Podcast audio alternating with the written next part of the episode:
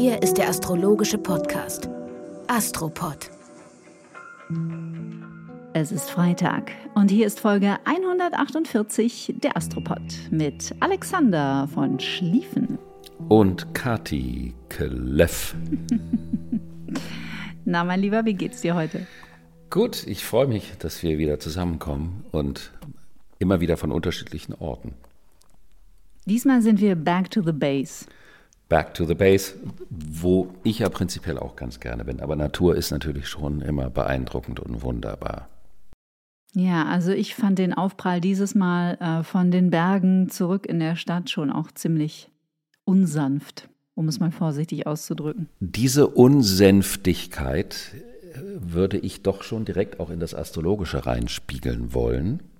Mhm. Weil nämlich durch diese Konstellation mit dem äh, Mond im Wassermann geht es ja darum, rauszugehen und aus der Vogelperspektive zu schauen.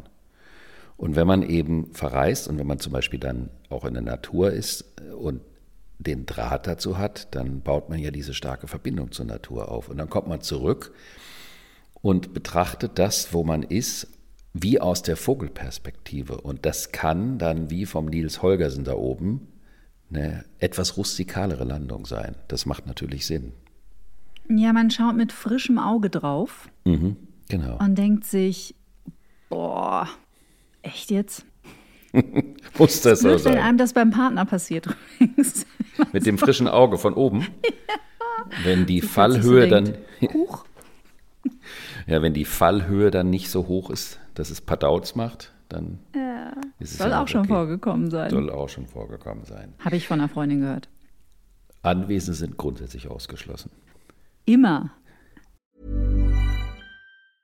Hey, I'm Ryan Reynolds. Recently, I asked Mint Mobile's legal team if big wireless companies are allowed to raise prices due to inflation. They said yes. And then when I asked if raising prices technically violates those onerous two-year contracts, they said, "What the f*** are you talking about? You insane Hollywood ass." So to recap, we're cutting the price of Mint Unlimited from $30 a month to just $15 a month. Give it a try at mintmobile.com slash switch. $45 up front for three months plus taxes and fees. Promoting for new customers for limited time. Unlimited more than 40 gigabytes per month. Slows. Full terms at mintmobile.com. Ich habe mich beschäftigen müssen, nach unserer letzten Folge, auf Drängeln der Damen mit der männlichen Menopause, über die mhm. ich ja sagte, von der ich nichts wissen würde. Mhm. Wahrscheinlich der Hochmut der weißen Männer oder wie man das nennt. Das nennt man Andropause. Die männliche mhm. Menopause, das wollte ich noch nachschieben, wird Andropause gemacht. Und der Wechsel kommt wohl schleichend zwischen dem 45. und dem 60. Lebensjahr. Und jeder zehnte Mann nur ist davon betroffen, was jetzt nicht so viel ist. Und der führt zu folgenden Symptomen. Jetzt bin ich gespannt. Das mit dem jeder Zehnte würde ich gleich mal anzuzweifeln wagen, aber erzähl erst mal von den Symptomen. Abnahme der Libido. Erektionsstörung, was miteinander in Zusammenhang hängen kann. Zunahme Plauzenfett. Gelenkbeschwerden, Hauttrockenheit, Antriebslosigkeit, Konzentrationsstörung, innere Unruhe und Nervosität, Stimmungsschwankungen und depressive Verstimmung. Das ist ja niederschmetternd. Niederschmetternd. Und ich finde es so charmant, dass du die Frage dir ersparst.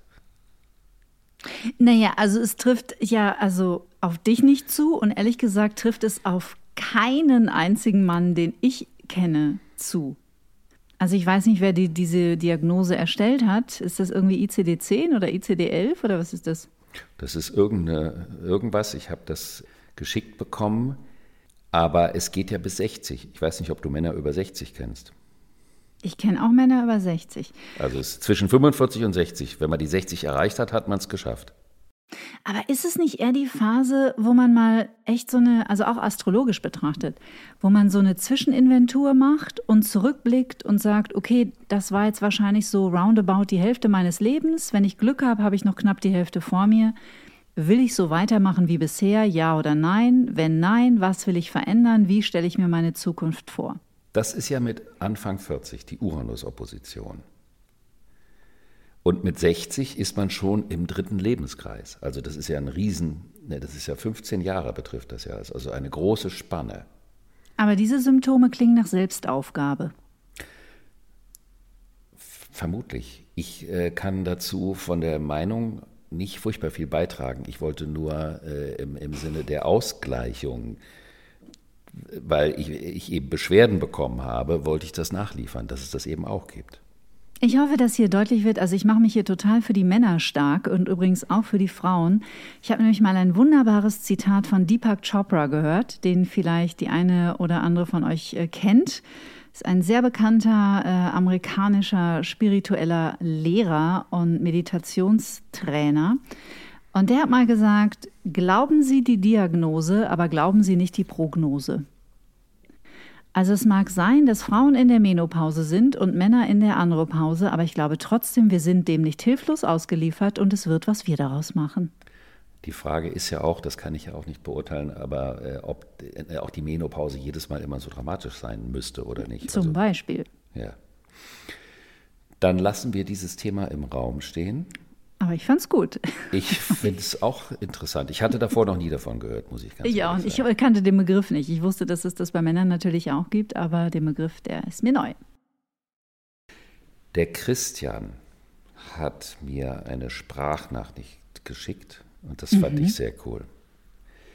Der Christian hat gesagt, er mag unsere Arbeit, er schätzt unsere Arbeit und aber gerade weil es so ist, würde er sich in unserer Sprache und vor allen Dingen in meiner mehr indikativ und weniger konjunktiv wünschen, weil die Unschärfe der Sprache an Präzision äh, nehmen würde.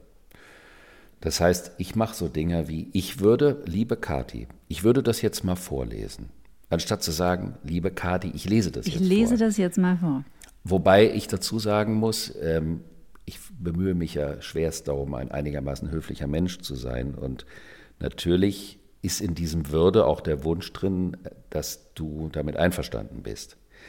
Aber das relativiert nicht, dass er das gesagt hat und ich finde, dass er recht hat. Ich habe mir da so ein paar Sachen nochmal angehört. Mir ist auch aufgefallen, dass ich manchmal, wenn ich E-Mails schreibe, wenn Menschen mich fragen wegen dem, dass sie eine Horoskopdeutung wollen, dann sage ich, der nächste freie Termin wäre am. Das ist im Grunde genommen das Gleiche. Der mhm. ist am, ist der am. ist nicht ja. am, wäre am. Also mhm. man kann es auch übertreiben. Und ich werde mich ab jetzt darum bemühen. Vielen Dank. Würdest du? Ich würde mich am liebsten versuchen, darum ab jetzt zu bemühen, wenn du einverstanden wären würdest. Naja, in unserem Fall ist es ja nun mal so und hier eigentlich auch ähm, betreffend jeden Menschen, der uns zuhört. Ich würde ja diesen Astropod mit dir gar nicht machen. Da würde das würde jetzt mal passen. Wäre ich nicht mit dir als Mensch bedingungslos einverstanden, wären wir nicht auf einer Wellenlänge und würden uns nicht so mögen, würden wir diesen Pott nicht zusammen machen. Weißt du, wie ich meine? Das, ist, das würde ich ganz genauso sehen. Bitte jetzt in aller Öffentlichkeit unterzeugen und dann kommen wir auch endlich zu den Konstellationen der nächsten sieben Tage. Bitte fühle dich immer eingeladen, einfach zu sagen, was du denkst. Ich werde mich bemühen um den Indikativ fand es eine schöne Inspiration. Dann hat Martin uns geschrieben, auch so ähnlich, dass er den Podcast wunderbar inspirierend und vor allen Dingen auch unterhaltsam findet, aber es hätte einen Fehler mit Kopernikus und Galilei gegeben.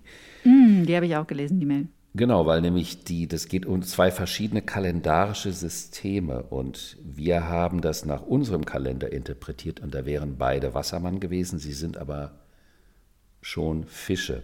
Jetzt muss man dazu sagen, dass würde, lieber Christian, nach einer faulen Ausrede klingen, dass natürlich der Fisch im Grunde genommen noch extremer ist als der Wassermann. Also hinsichtlich des Aufdeckens von Zusammenhängen, die andere noch gar nicht gesehen haben. Und er meinte, Fische beschäftigen sich ja erst recht mit kosmischen Dingen. Und da hat er natürlich auch recht. Und dafür wollte ich mich auch bedanken. Dann hätte ich noch eine. Hab, wir haben jetzt so viele und ich würde gerne noch, nein, Kathi, du hast ich noch eine, jetzt noch ne? eine. Ich lese ja, jetzt noch gut. eine vor. Yeah, baby. Von Anna. Meine Sonne ist im Widder auf 29 Grad und der Aszendent im Schützen auf 0 Grad. Somit ist man ja dann in der kosmischen Spalte unterwegs. Das kann man sehr vielschichtig verstehen. wenn auch nicht Fisch-Widder, was die eigentliche kosmische Spalte ist. Nämlich der Anfang, also der Ende vom Ende, das Ende vom Ende und der Anfang vom Anfang ist die, die eigentliche kosmische Spalte. Wie sieht man sich dann? Ist man wie ein Schwamm, der sich die Eigenschaften und Energien raussaugt? Es wäre schön, etwas zu diesem Thema zu hören. Also 29 Grad Widder ist die Sonne und der Aszendent auf 0 Grad Schütze. Die, vor allen Dingen die deutschen Astrologen und die Astrologen des Erdreichs, die so Verfechter der sogenannten Geburtszeitkorrektur sind. Eine Geburtszeitkorrektur ist eine Methode, wie man bei einer Unsicherheit der Geburt anhand von dem Nachrechnen der Konstellation im Zusammenhang mit bestimmten Lebensereignissen äh, versuchen kann herauszufinden, äh, welche Geburtszeit die richtige wäre. Und das ist oft eine sehr mathematische Geschichte. Dabei geht es in manchen Methoden mehr um das Rechnen als um den Deutungsinhalt, der ja der eigentliche Kern der astrologischen Deutungskunst ist. Und ich persönlich bin ein Freund der Übergänge. Nicht mhm. nur, weil ich das kulturell interessant finde, also wenn man sich mhm. zum Beispiel mit dem ausgehenden 19. Jahrhundert beschäftigt, was da kulturell in Europa geschaffen wurde, ist hochinteressant. Weil im Übergang findet man oft so viele Restschlacken des Alten, in denen schon Potenziale für die Zukunft drin enthalten sind. Und dann gibt es das auch in der Natur. Es gibt in der Natur auch Übergangswesen. Also wenn man sich zum Beispiel überlegt, dass die Wale ja mal ursprünglich Landbewohner waren die dann ins Meer gekrochen sind. Und mir ist diese Erkenntnis zu eigen geworden, als ich mal in einem Aquarium war und da ein Miniviech gesehen habe, was sieben Zentimeter lang war, was ein genaues Zwischending zwischen einer krabbelnden Landform und einem Wal ist. Und auch ein mhm. Säugetier. Und somit bin ich der Auffassung, dass man astrologisch nicht immer eindeutig definieren muss, ob man das eine oder das andere ist. Ich habe relativ oft Fälle in meiner Deutungspraxis von Menschen, deren Aszendent genau zwischen zwei Zeichen ist. Und wenn man, dann stelle ich immer Fragen, ist es eher das eine oder das andere Thema, Hauptthema im Leben? Und dann kommt meistens bei raus, nee, nee, das ist eher das eine. Und wenn das nicht sich entscheiden lässt, dann sage ich, dann haben wir halt ein Übergangsding. Es gibt eben diese Übergangsgeschöpfe. Das bedeutet, ein Widder, der auf 29 Grad ist, da ist schon etwas am Ende dieser starken Durchsetzungskraft und dieses Durchsetzungswillens, also dass man etwas immer will. Und da kommt mhm. schon der Moment rein, dass man sagt, lohnt sich das überhaupt, was ein Hauptmotiv des Stieres ist. Auf der anderen Seite kann sich in bestimmten Momenten auch nochmal die gesamte angesammelte Energie entladen. Aber man ist deswegen kein undefinierter oder ein weniger interessanter oder ein weniger spannenderer Mensch, sondern es ist eine, eine hochgradig faszinierende Situation, wenn man zwischen den Welten ist. Und die Anna ist also sowohl in ihrer Art und Weise, sich durchzusetzen, als auch in ihrer Lebensaufgabe zwischen zwei Themen drin. Denn Null Grad Schütze heißt, der Schütze fängt gerade erst an, der ist aber noch nicht da. Mhm. Der hat sich noch nicht erfüllt. Und daher braucht man überhaupt nicht unglücklich zu sein, wenn man sich in einem Grenzbereich bewegt. Vertraue dem Prozess. Die anderen würde ich verschieben. Guck mal, du siehst, der Christian hatte so recht, ich komme da noch nicht so schnell raus mit dem Konjunktiv. Das ist ja auch überhaupt nicht äh, erstaunlich, weil das ja ein neuronales Netzwerk ist, auf das du wahrscheinlich schon sehr lange zurückgreifst. Das ist wohl wahr, noch länger, als mir das selber vermutlich bewusst ist die Konstellation der Woche. Hier sind sie. Los geht's.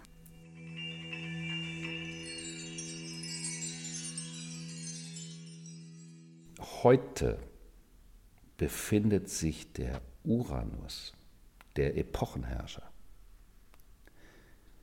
der auch gleichzeitig der Herrscher des sogenannten 2000-jährigen Wassermann-Zeitalters wäre, der befindet sich auf 15 Grad Stier. 15 Grad Stier ist der Mittelpunkt des Frühlings, weil der Frühling geht von 0 Grad Widder bis 29 Grad Zwillinge. Und jedes Zeichen hat 30 Grad. Also wir haben 30 Grad Widder, wir haben 30 Grad Stier und wir haben 30 Grad Zwillinge. Und wenn ein Planet sich auf 15 Grad eines sogenannten fixen Zeichens befindet, dann ist er in einem Quadrantenmittelpunkt und das bedeutet, dass das Thema dieses Quadranten, und in diesem Fall ist es der erste Quadrant, das Thema ist die Körperlichkeit und die Beziehung zum eigenen Körper, aber in unserem Fall auch die schon so oft besprochene Beziehung zur Erde. Und wenn der Epochenherrscher an diesem Punkt ist, fokussieren wir uns total auf das Thema, welche Beziehung haben wir zur Erde?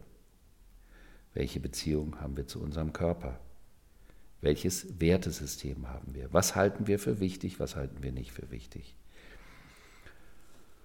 Und daher bemesse ich dieser Konstellation ein, eine große Bedeutung bei, wo man eben sehen kann, es ist nochmal eine Chance, wirklich auf den Punkt zu kommen mit dem persönlichen, aber auch mit dem kollektiven Wertesystem weil das ja Entscheidungen sind, die eine Gültigkeit für 200 Jahre haben, nicht nur für ein paar Monate oder für ein paar Jahre. Darf ich kurz politisch werden? Versuch's doch. Wie ist es dann in diesem Zusammenhang zu deuten, dass Deutschland ist ja ein sehr heiß und sehr umstrittenes Thema derzeit und soweit ich die Umfragen kenne, sind die Deutschen damit auch gar nicht so glücklich, dass die Bundesrepublik jetzt Panzer in die Ukraine liefert. Und diese Entscheidung kam ja auch recht überraschend. Wie bewertest du das in diesem Zusammenhang, in dieser Zeit? Ich würde das versuchen, ein bisschen überpolitisch zu mhm. betrachten, im Sinne von, weil bei diesen Themen, mit denen wir gerade zu tun haben, geht es ja auch um globale Neuordnung und es geht um das Territorium. Es geht um die Frage, welche Beziehung haben wir zum Territorium. Also auf der einen Seite ist es natürlich ein Albtraum, dass das Rüstungsthema wieder so vakant geworden ist durch diesen Krieg. Aber die Hauptthematik ist, welche Territorien sich wie zusammenschließen im Sinne der Luftepoche, wo es ja letztendlich nicht mehr um das Territoriale gehen soll, sondern um die Vernetzung und die Kooperation. Hm. Und diese Thematik mit dieser Panzerlieferung, da hängen so viele, auch vermutlich der Öffentlichkeit in der gesamten Komplexität nicht nachvollziehbaren Verbindungen, vielleicht auch mit der Rüstungsindustrie und lauter solchen Themen mit dran.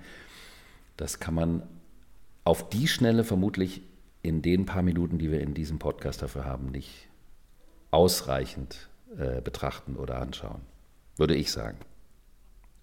Glitschig wie ein Fisch, der Herr van Schlieffen.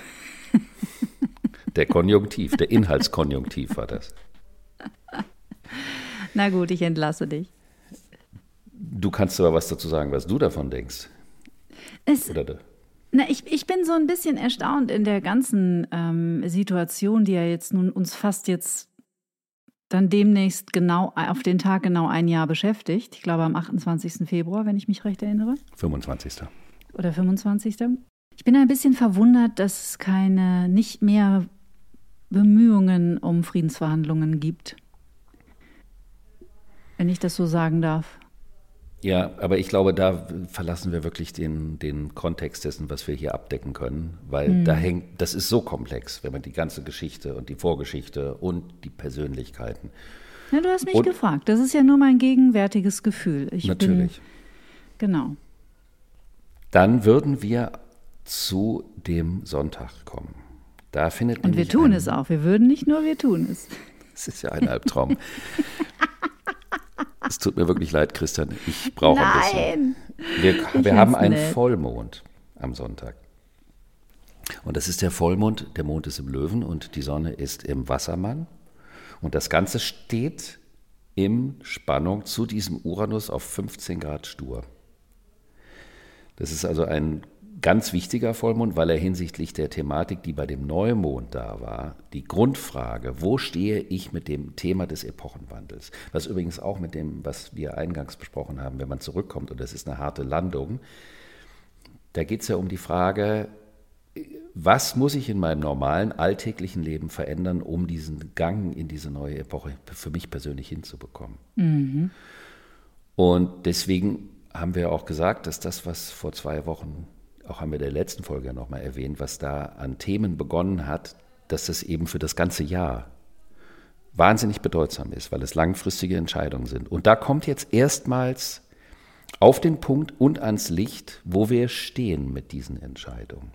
Mhm. Und da ist eine Sache, die ist hochinteressant, nämlich äh, der Mond im Löwen symbolisiert die maximale Subjektivität des Empfindens, also eine totale Stärkung des Egos.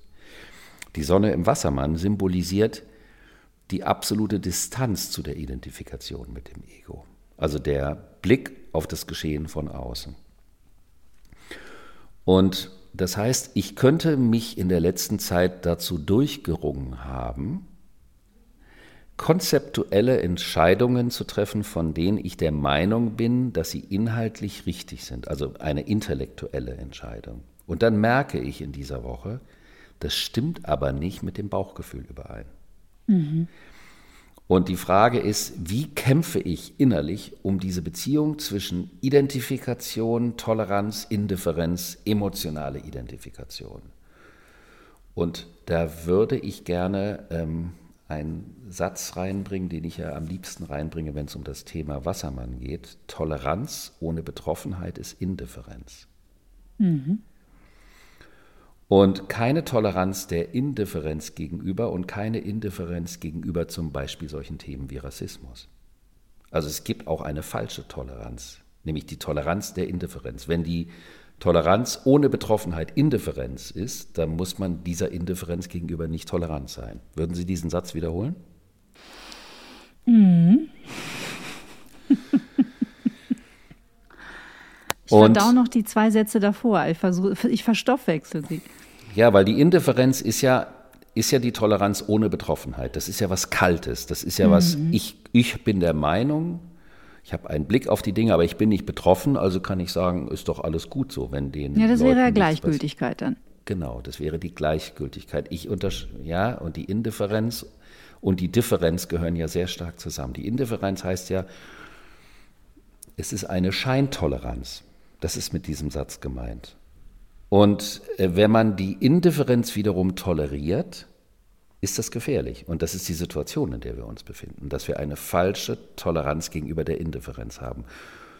Und das ist ein großes Kapitel, das ist ein längeres Kapitel, was mit dieser 1982 äh, bis 2020, mit diesem Saturn Pluto, den ich ja die Vermarktungszeit nenne, zusammenhängt, dass es eine Indifferenz gegenüber den Inhalten gab zugunsten der Vermarktbarkeit. Also das Produkt sollte nicht im Sinne seiner inhaltlichen Substanz oder Qualität vermarktet werden, sondern das Produkt sollte gestrickt werden in Hinsicht auf seine Vermarktbarkeit.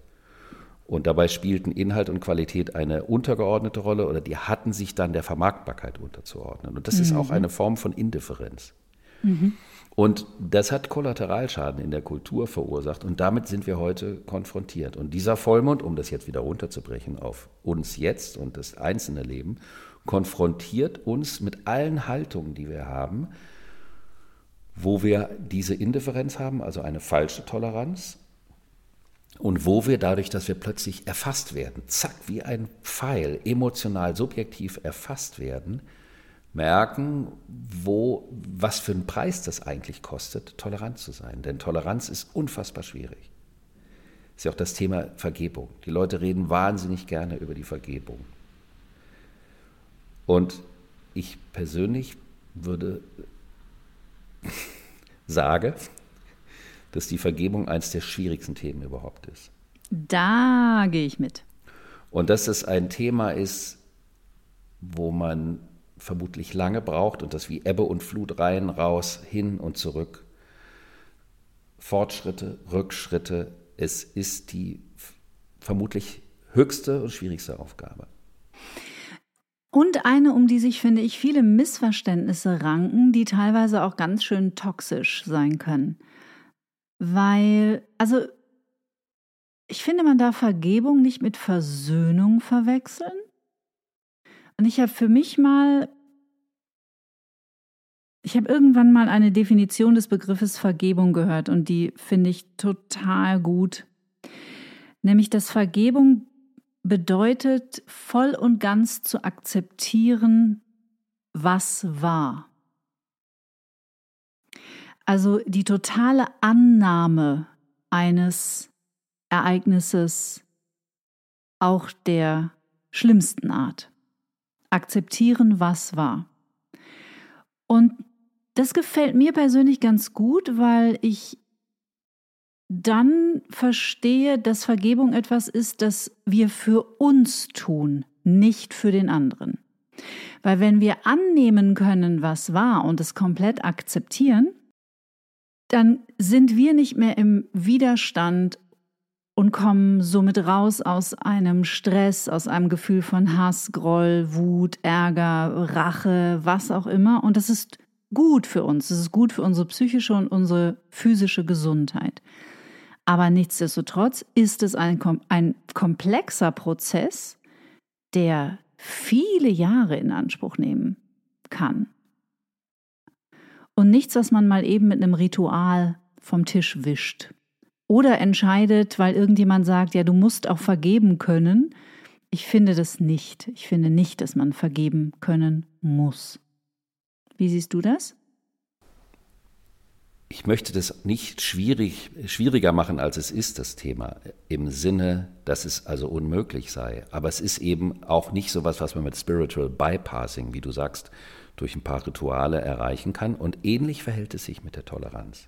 Mhm. Die wirkliche Toleranz ist ein, ein Sieg eines Kampfes, den man innerlich führt mit hin und wieder und mit der Identifikation, mit dem Nachvollziehen können, mit der Empathie. Warum handelt diese Person so? Warum handelt sie nicht so?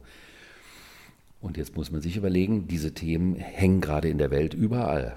Wir sind konfrontiert. Wir haben äh, die, die letzten Menschen, die im, äh, den Holocaust erlebt haben, die verschwinden, verlassen den Planeten Erde. Wir haben immer noch Holocaust-Leugner, wir haben Rechtspopulisten, wir haben Rechtsradikale. Das ist eine schwierige Situation. Wie geht man damit um? Und diese Konstellation kann diesbezüglich Gräben aufreißen, wo sichtbar wird, was der Einzelne wirklich für einen Preis für die Toleranz und für die Vergebung zu zahlen hätte. Was ja nicht bedeutet, dass es langfristig gesehen unmöglich ist. Ich möchte niemanden entmutigen. Aber die Vereinfachung ist auch eine Form von Indifferenz.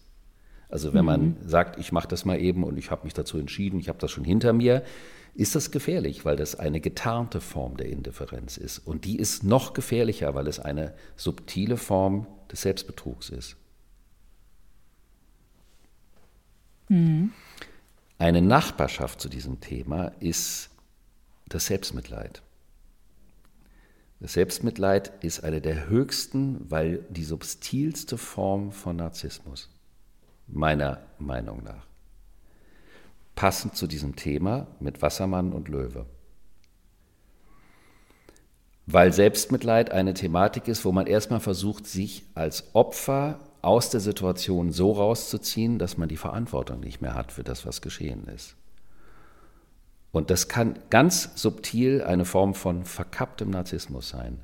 Das sind natürlich jetzt Hardcore-Themen, aber dieser Vollmond ist halt mal so ein bisschen Hardcore und das bedeutet ja nicht, dass alles schrecklich ist oder alles furchtbar ist, sondern dass es manchmal ein bisschen aufwühlend sein darf, damit elementare, substanzielle Prozesse in Gang gebracht werden.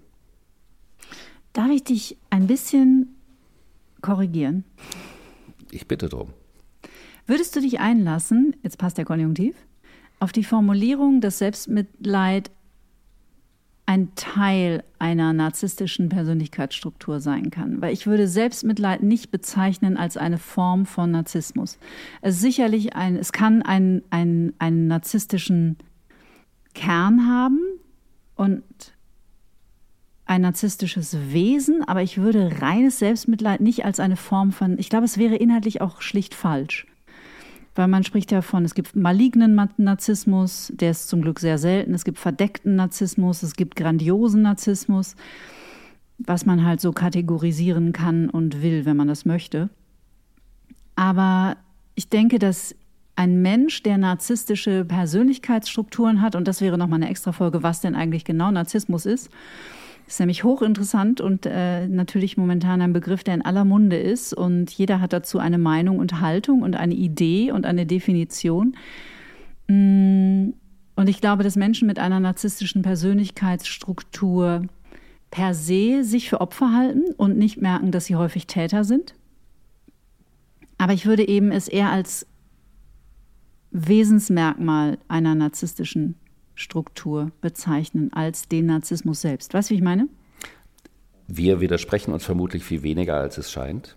Und ähm, ich bin eingeladen worden von der C.G. Jung-Plattform über ein, also für ein Symposium über Narzissmus. Und das soll ich aus der astrologischen Perspektive betrachten. und das hm, hat spannend. wahnsinnig viel zu tun mit dem verletzten Ego. Das ist der Löwe. Und der Mond im Löwen bringt das eben in die Sichtbarkeit in dieser Konstellation.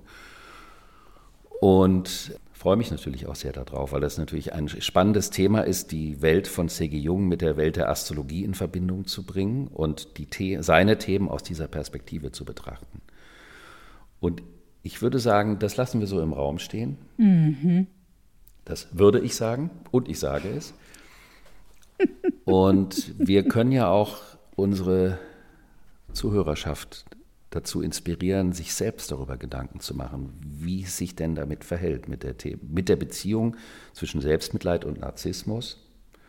Und das kann man ja auch mal sacken lassen und so ein bisschen ziehen und schauen, was kommt dabei raus. Und ich gehe noch einen Schritt weiter und lade euch von meiner Seite aus ein, denn ich kann euch sagen, das war ein absoluter Gamechanger in meiner persönlichen Heilungsgeschichte, sich mal hinzusetzen und sich Gedanken zu machen über die eigenen narzisstischen Züge und Strukturen. Es ist sehr interessant und kann sehr heilsam und hilfreich sein. Am Mittwoch haben wir nochmal einen Venus-Uranus-Aspekt, der kann dabei helfen, die unter Umständen zum Teil unbequemen Impulse, die durch diesen Vollmond hochgebracht mhm. werden, mit Charme ein bisschen aus der Vogelperspektive zu betrachten und sich darauf auch einzulassen und zu sagen, was habe ich denn davon, an, an einer narzisstischen Thematik zu hängen? Oder vor allen Dingen ehrlich versuchen zu sein, wo ist bei mir diese Spannungs Spannungsdiskrepanz zwischen konzeptueller Toleranz, in Klammern Indifferenz, und wirklich empathischer Toleranz. Mhm. Und was könnte das für eine Veränderung im Umgang oder in der Haltung verschiedenen Themen, die gerade auch in der Welt sind, gegenüber mit sich bringen? Mhm. Also dieser Vollmond hat es in sich. Ein, eine Einladung zu einem wilden Tanz. Und Ruhephasen, so klingt es zumindest. Und dann sehen wir, der nächste Voll Neumond ist ja dann in den Fischen und dann kommt das nächste Thema. Aber wie wir das schon in den letzten beiden Folgen sagten, diese Wassermann, Neumond, Vollmond, Thematik ist in diesem Jahr signifikant, weil Weichen gestellt werden können. Und das ist ja eine ganz große Chance. Mhm. Wir hoffen, ihr wollt euch jetzt nicht einmotten die nächsten Tage und warten, bis der Vollmond vorbei ist, sondern seid trotzdem noch guter Dinge. Und wir danken euch fürs Zuhören und für euer tolles Feedback, eure Mails, die uns erreichen, auch auf Instagram natürlich. Und wir wünschen euch ein schönes Wochenende. Das wünsche ich dir auch. Dir auch, lieber Alexander. Vielen Danke. Dank. Tschüss. Ciao.